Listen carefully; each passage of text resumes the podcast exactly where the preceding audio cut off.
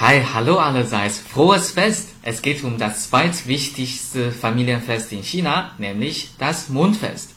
Das Mondfest, wie der Name sich schon denken lässt, ist dem Mond zuzuschreiben. Und der runde Mond steht für das Zusammensein der Familie. Also an dem 15. Tag des achten Monats nach dem chinesischen Mondkalender bestaunt man den Vollmond, isst dazu Mundkuchen, normalerweise mit der ganzen Familie. Aber das schafft nicht jeder von uns. Zum Beispiel ich und viele meiner Arbeitskollegen. Und natürlich auch Auslandsstudenten und Experts, die weg von zu Hause sind. Leute, die in der Dienstleistungsbranche arbeiten, zum Beispiel in Restaurants und Kaufhäusern, müssen aber auch durchhalten. Sonst könnte China halbwegs lahmgelegt werden, oder?